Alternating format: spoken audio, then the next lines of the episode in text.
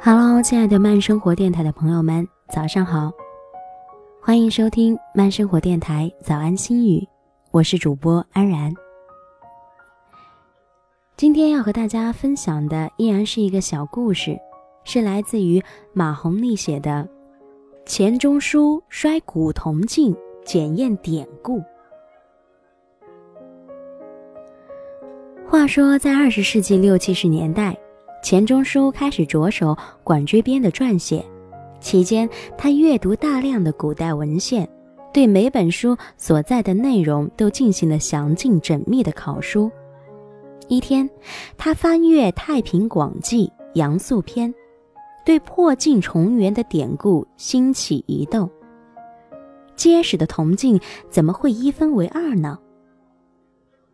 钱钟书在书房里踱来踱去。百思不得其解。他抬头看到书柜上摆着的一面铜镜，便顺手拿起，毫不犹豫的就往地上摔，哐当一声，铜镜在地上打了个滚儿，滚到了书桌下边。夫人杨绛听到响声跑了进来，什么东西掉在地上了？这么大动静！钱钟书朝书桌下努努嘴。看到是铜镜掉在书桌下，杨绛赶紧弯腰捡起来，递给钱钟书说：“这铜镜怎么会掉在地上？这可是你的宝贝呀！”钱钟书顾不上回答，急着查看铜镜是否摔破，左看右看，除了有一些磕碰的痕迹，并没有裂开，便自言自语的道。不对呀，怎么摔不成两半儿？杨绛这才明白过来，难不成你是故意摔的呀？钱钟书点点头。我想验证一下古书里提到的铜镜一破为二的说法。杨绛又好气又好笑，对钱钟书说：“你呀，真是个痴老头。”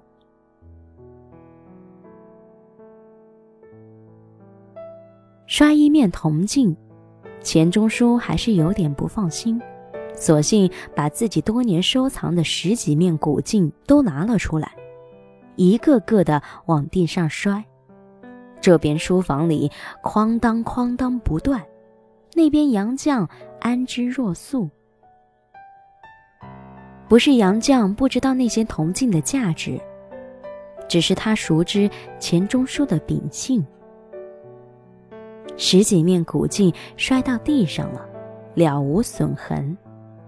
钱钟书这才放心，他认为铜镜绝非如隋代笑话集《启言录》所说坠地分二片那般脆弱，并将自己的实验过程和读书笔记写入《管锥编》中。不过，考古学家和金属材料学家的金相分析认为。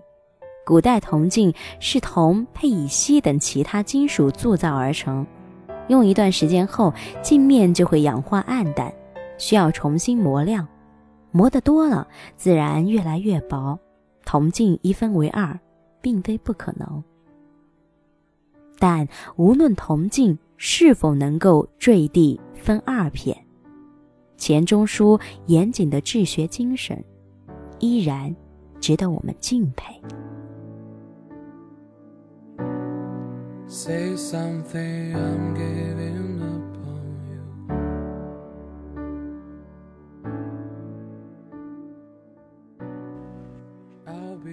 好啦，今天的早安心语就和大家分享到这里。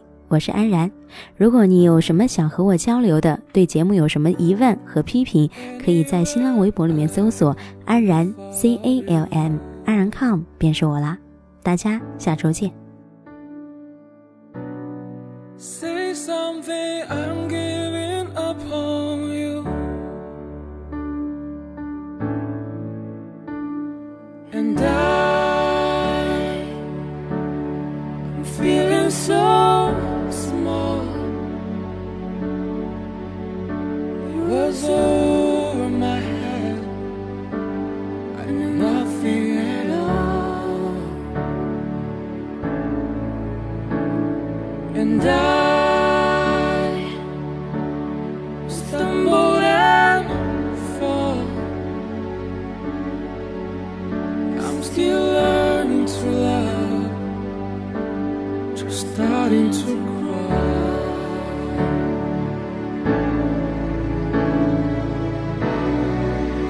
something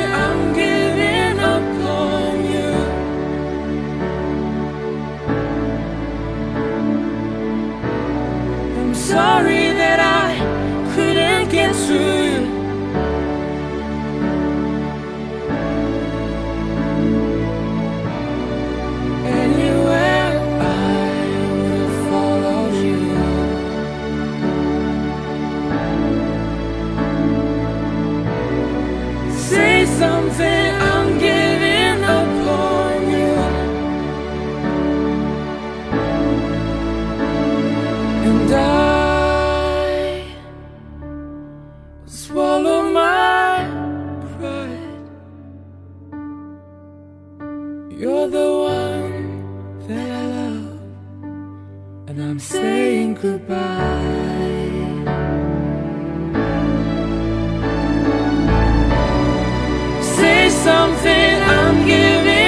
home.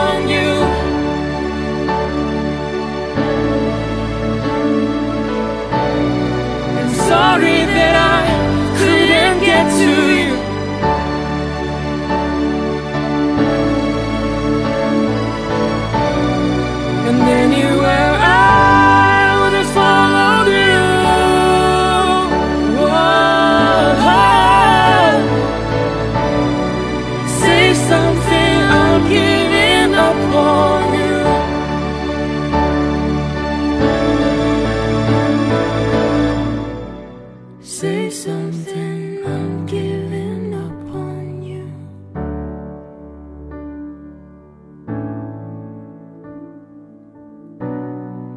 Say something.